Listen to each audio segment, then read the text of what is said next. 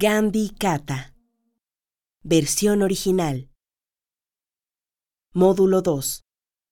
El abogado que se transformó en Mahatma. Segunda parte.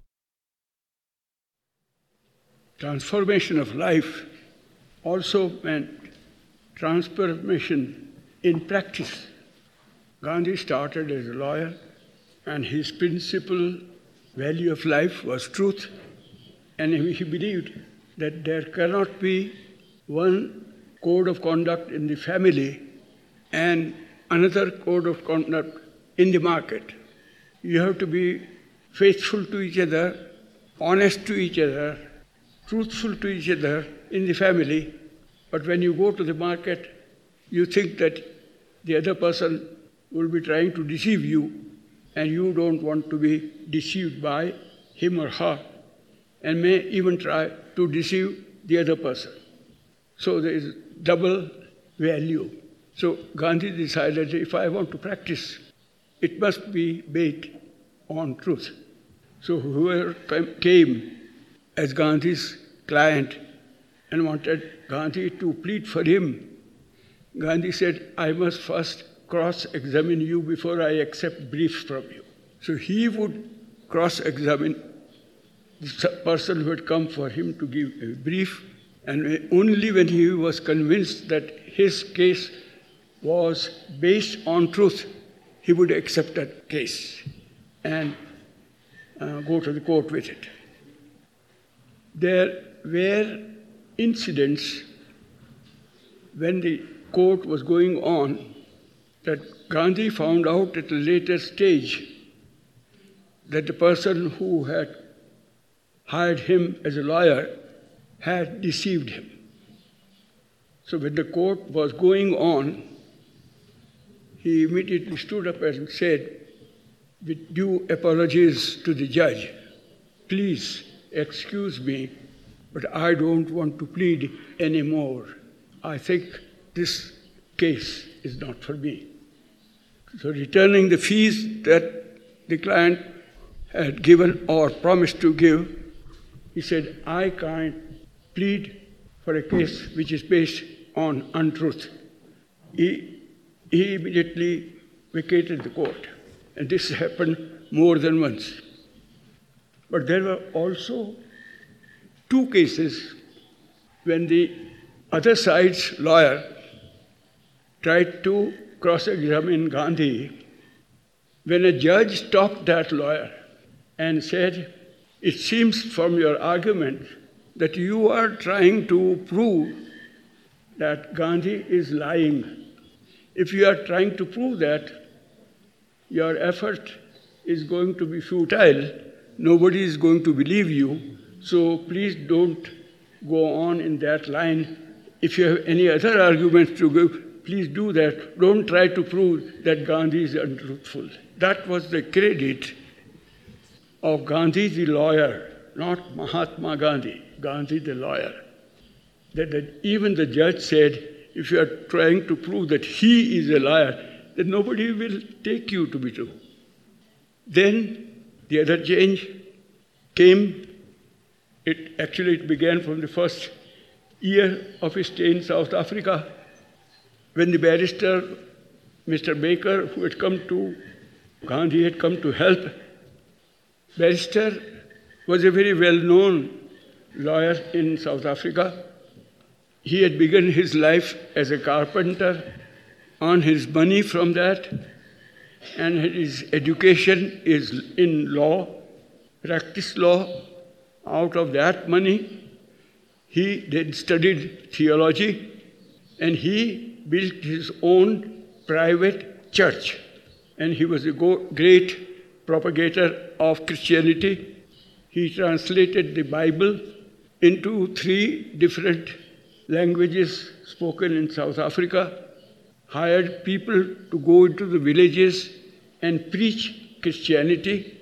And the first day when Gandhi introduced himself to that lawyer Baker, Baker asked Gandhi one simple question, seeing this young, bright lawyer to come to help him. He asked, Are you interested in religion? And Gandhi said, Yes, I am interested, but I can't claim to know much about religion. That was the kind of person Baker wanted.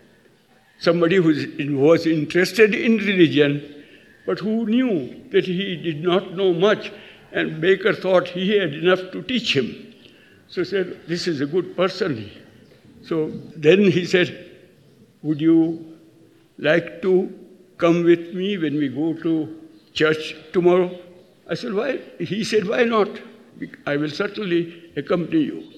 And then in that church that morning, Gandhi heard a kind of prayer which he had not heard before.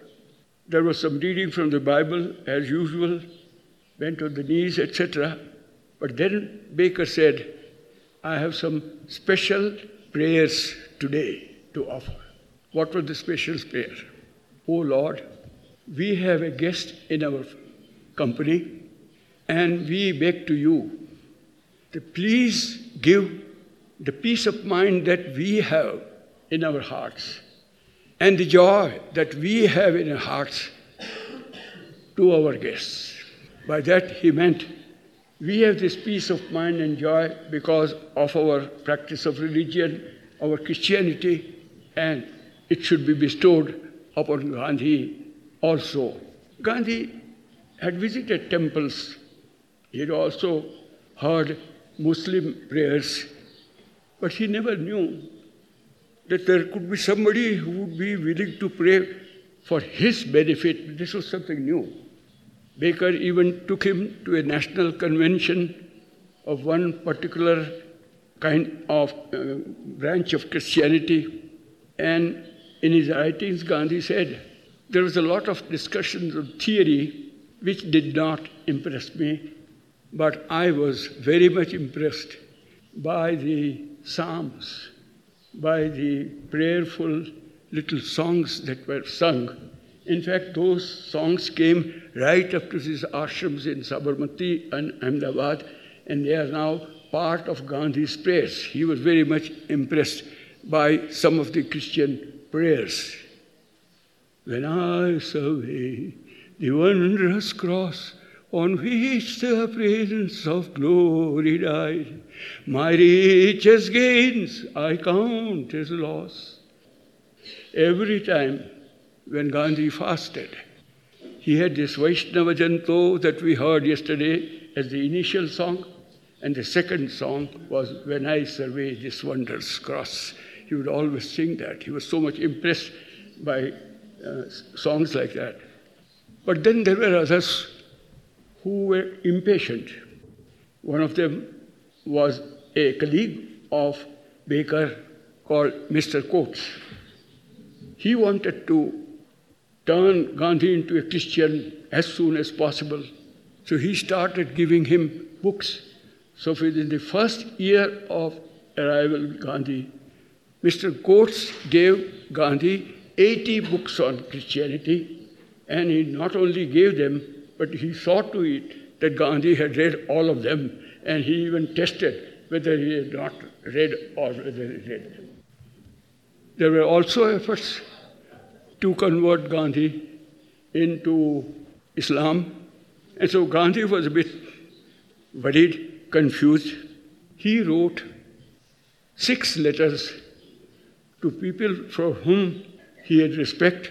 I think most of the letters were written in India. We don't know what happened to five of them because they are not on record. But one such person to whom Gandhi had written replied to all Gandhi's letters, and from the, the replies are well preserved.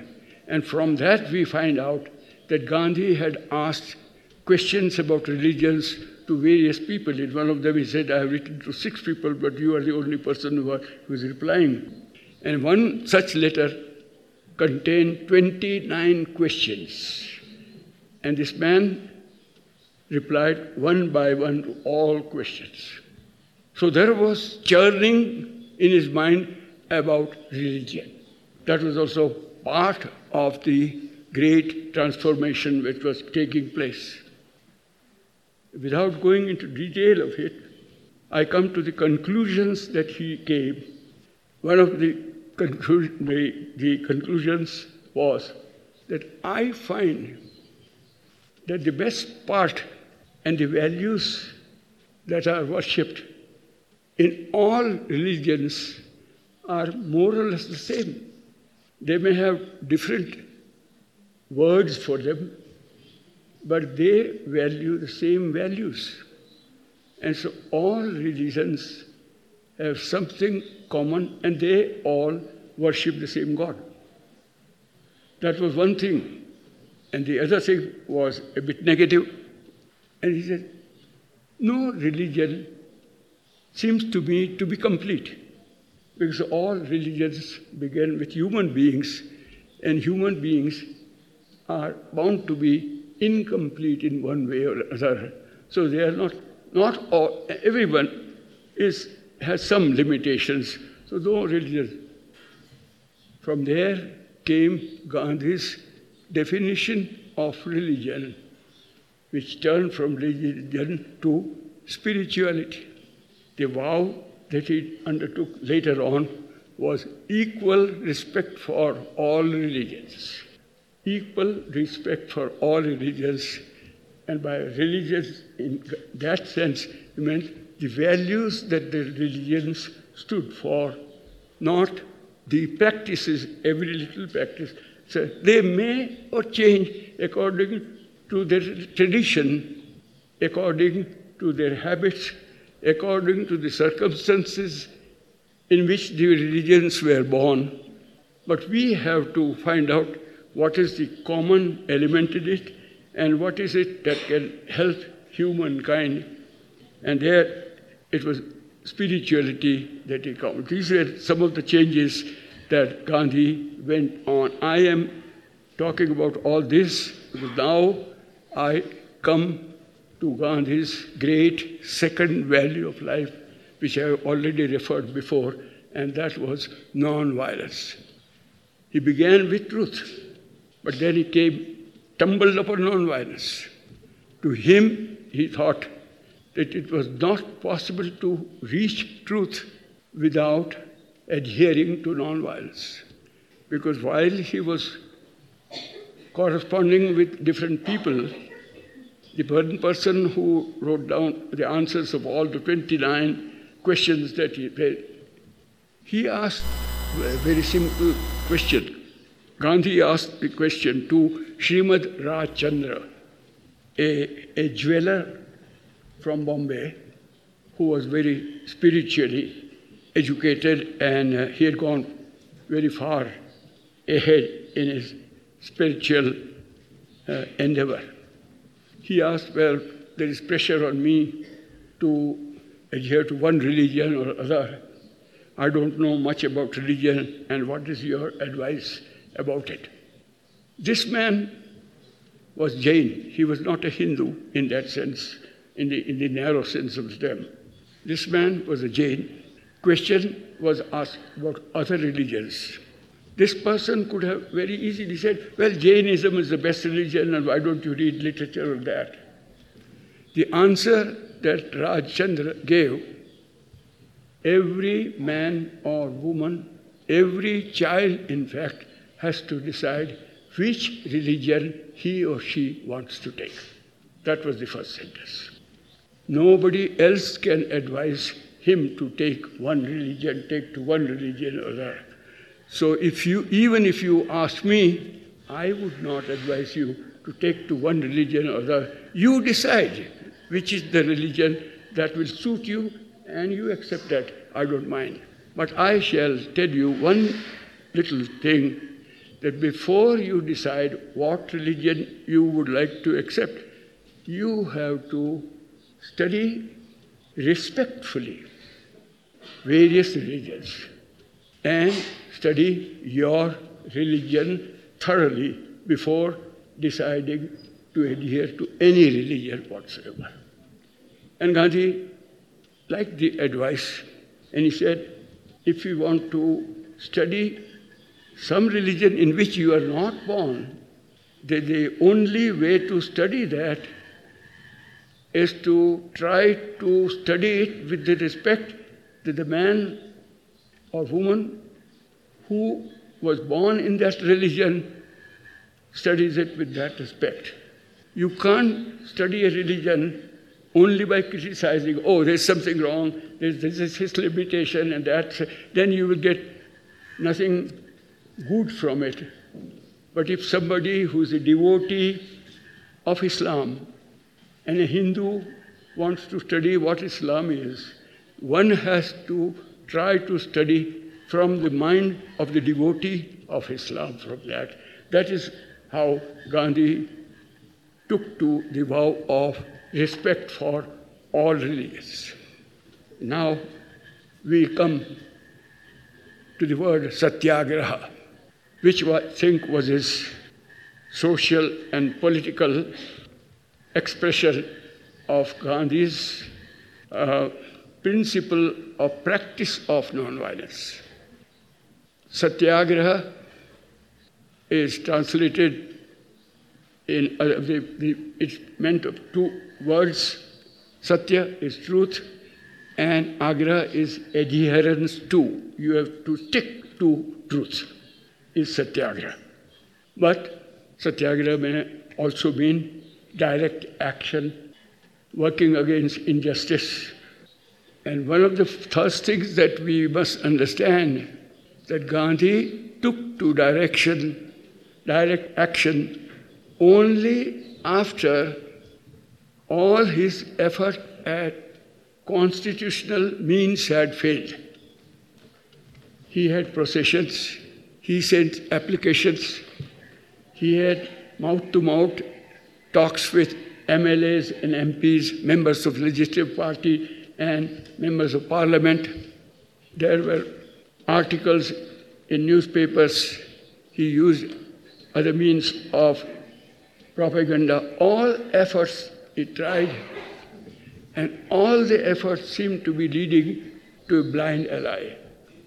Nothing was moved. So if, if these constitutional means are not fruitful, then I have to find some other means of going to the truth, which in this case represented justice. Truth represented as justice in society, in politics, in, in other aspects of life. Justice. So, this was after, after at least three, four years of efforts that he did without direct action, that they had assembled, a, uh, they had convened a big meeting uh, in 1906 at the, what was called the Empire Theatre. And there they passed the first resolution about some kind of direct action against the law which went against the Indians living in South Africa. And while this meeting was going on, one of those who was attending it, a Muslim uh, trader, a Muslim uh, person who was uh, a, a merchant, he stood up and he, he was supporting the resolution. But while supporting the resolution, he said, I take oath in the name of God that I will resist this law until I die. That was somebody who said that maybe just a form of oratory. But it struck Gandhi very hard. He said, Well, if you take an oath in the name of God, it is something much more serious than just leading some kind of a campaign. We have to take it as a principle of life and we have to adhere to it as a very religious, spiritual man takes his own religion seriously. So from that day onwards, in every campaign that Gandhi led, both in South Africa and in India, and several campaigns Gandhi did lead, Each campaign began with a vow, with an oath, with a pledge that we will stick to it with the presence. That was the Gandhi's language, with Gandhi, with God as our witness. That was his feeling. So to him, Satyagraha was not only a method. To him, non-violence was not only a technique of change. To him, it became a way of life, a principle of life. That is a big distinction which we should be very clear about. A technique may be good, but the technique can be changed at any time. Technique is something which can be used until we find it useful and then throw it away. But truth is something not to be thrown. Non-violence is something not to be discarded when you don't find it useful or you don't find to succeed on it. And that is the time when Gandhi said, it is not non-violence which is not successful, it is me who is not successful. If there is a failure, he wanted to find the failure in himself rather than the principle of non-violence. So that was the big distinction that came even from the earlier stage. There were three satyagrahas practiced in South Africa. I will be mentioning something about them uh, later on, but I shall begin with some of the principles which Gandhi initiated. And some, those of you who are interested in reading Gandhi's basic writings should go through another book called, I said another because the first book is his autobiography. The second book that I would suggest is Satyagraha in South Africa, which he wrote. It is only a history of Satyagraha, but where he has talked about almost all the principles of Satyagraha in the book. He had written to letters to editors, some a few hundreds of letters to editors of various newspapers in South Africa. Actually, not one letter of Gandhi written to the editor of any newspaper in South Africa was ever rejected. They were all published. These letters, the, some of them the editors had opposed. Editors had written articles opposing these, those letters, but only after publishing the letters because they could not refuse or reject the letter written by Gandhi. They were written in such a style that they could not say, no, this, we don't publish such letters in our newspapers. They had to. But they could disagree with them and he found out that writing letters to the editors is not enough. So he started a magazine of himself called The Indian Opinion, and it was published in English, Gujarati, Urdu, and Tamil, four languages at a time. But later on, he could not find able editors for Urdu and Tamil languages, so they continued for English and Gujarati, and Indian opinion continued even after Gandhi left. They continued even after Gandhi's death.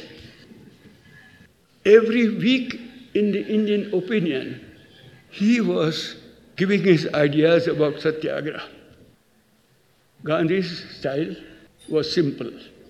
His language was easy to understand, but the content of his writing was deep. It was a simple style, easy language, deep thought. All these three things together made Gandhi's writing. It began from writing of these articles in the Indian opinion. Gandhi lived among Indian merchants who was not very well educated, so he had to write in simple language. Gandhi was trying to convince people of a new idea, original idea. So that idea had to be explained in a very simple style. But the idea was deep in his heart. It had years of contemplation behind it. So the content had to be deep. So it was all these three things together. And in the initial weeks that Gandhi wrote, his, he wrote three synonyms for the word satyagraha. Words which meant satyagraha, synonyms. He said, Satyagraha is truth force. Satyagraha is love force.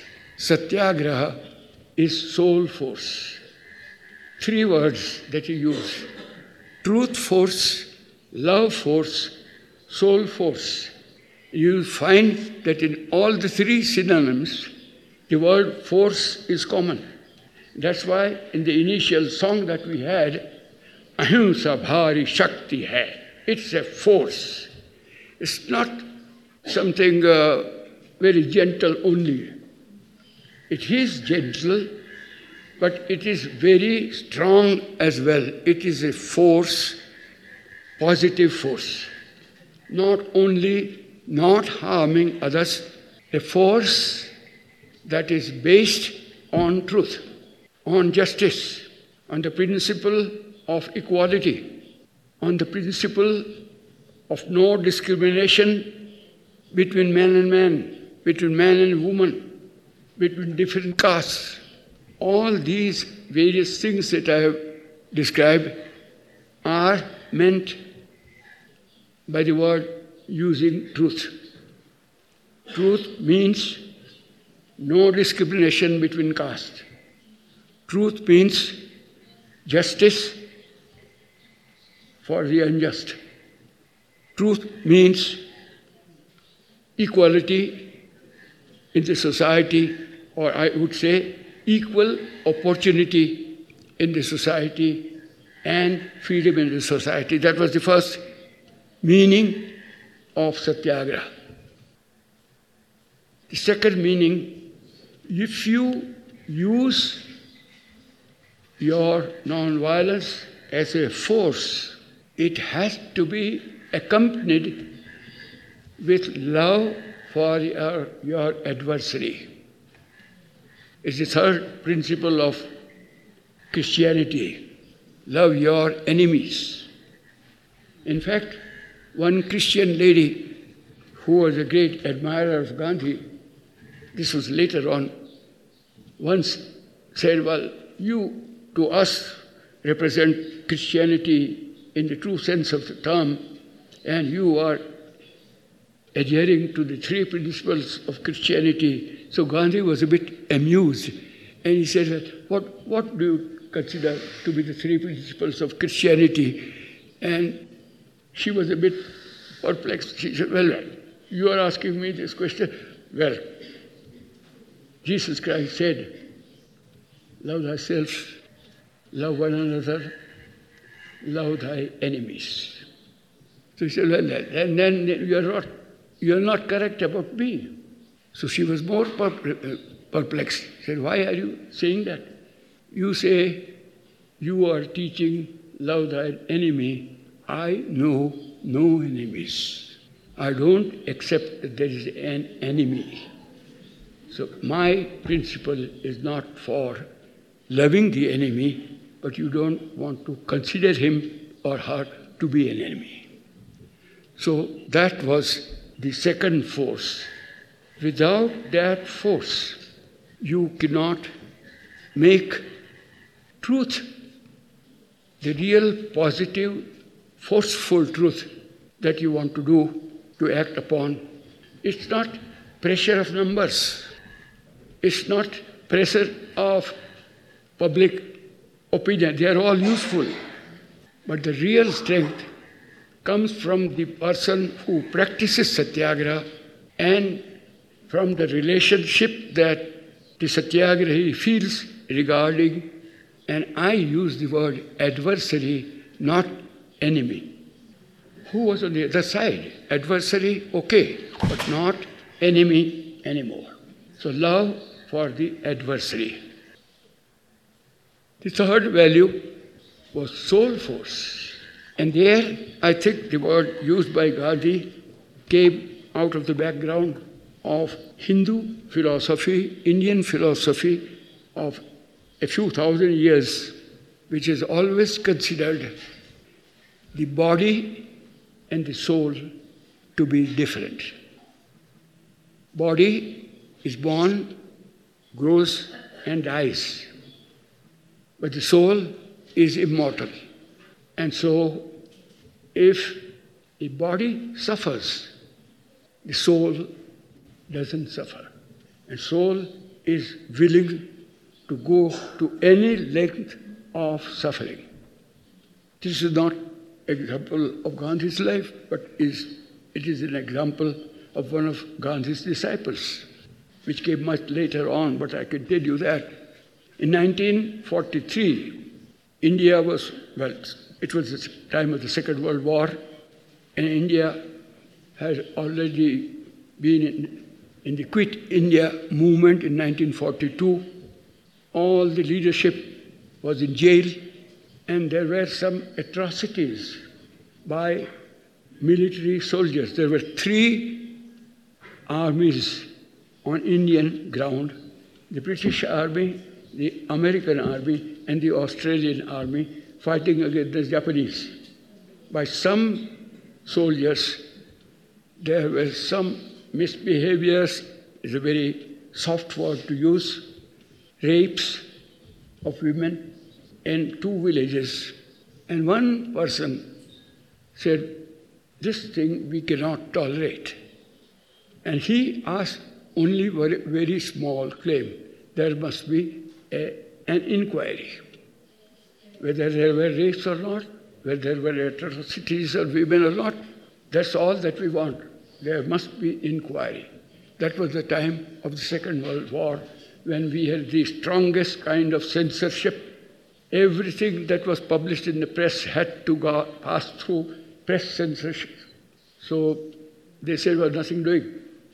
So this man called Acharya Bhansali, he said, okay, then I will suffer myself, hoping that my suffering will touch your hearts. He was walking in villages, and there he found that two villages there were complaints of atrocities. He started fasting.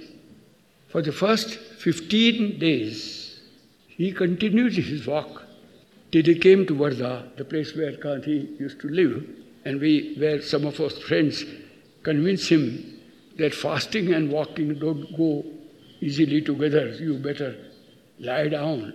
You continue your fast, but you should not exert your energy anymore. And he accepted that. But he was fasting without water. He was not eating and also not drinking water. So we had to convince him that a fasting person has to drink as much water as possible in order to throw away some of the toxins that are created because of the fasting. He also accepted that. So after 15 days, the fast continued only in the meaning that he was not eating. The fast continued for 63 days until on the 63rd day, the government, which is such restrictions and censorship, had to accept the idea of inquiry. The inquiry was done, and the charges that were made about the atrocities to women were proved to be true, and so they were punished. This was just one individual whose own self suffering could affect when nobody else was even allowed to say a sympathetic word about him. Press was not allowed to use his name in the press. So one of the newspapers just published a, a picture of a lamp. And, and every day the flame of the light would go slightly lower and lower and lower until the big lamp became small. And I know we, thousands of us, every day used to just try to find out from newspaper whether the lamp was still burning or not. And we, so also. And then when the fast ended, we had the big light again. There are people's methods of fighting against censorship, and I'm not discussing methods at present. I'm only trying to see that satyagraha is not only a technique, it is a principle that comes from within, and it's a principle of life. And about two cases I will discuss. One is a small case, not mentioned in his autobiography, is a personal kind of thing. In the second satyagraha, in the first satyagraha, there was a resistance against a law which asked every Indian to be registered compulsorily and put down the marks of all the ten figures. And this was resisted by the Indian community. So some of them were put in jail. But while Gandhi was resisting it, Gandhi said, We are resisting against the compulsion, against the compulsory part of it. If you make it voluntarily, we are willing to say we are Indians who have, entered, who have come to South Africa and want to live as part of South African nationals. We are not, we are, we do accept that illegal entrance into South Africa would not be tolerated by the government. Okay. But when you say any policeman on the street seeing any Indian say, Show me your certificate that you have signed. And if by chance he has not the certificate in his pocket, he could be put to jail. That kind of law we will resist. Second time, General Smuts had discussions. He was the leader of the government in South Africa. He had discussions with Gandhi. And he said, Well, if we make it voluntary instead of compulsory, would you would Indians be willing to register names? He said, Yes, we have said that from the very beginning. So they accepted. There was a group of Indians who had their selfish, private, vested interests in bringing illegal immigrants into South Africa.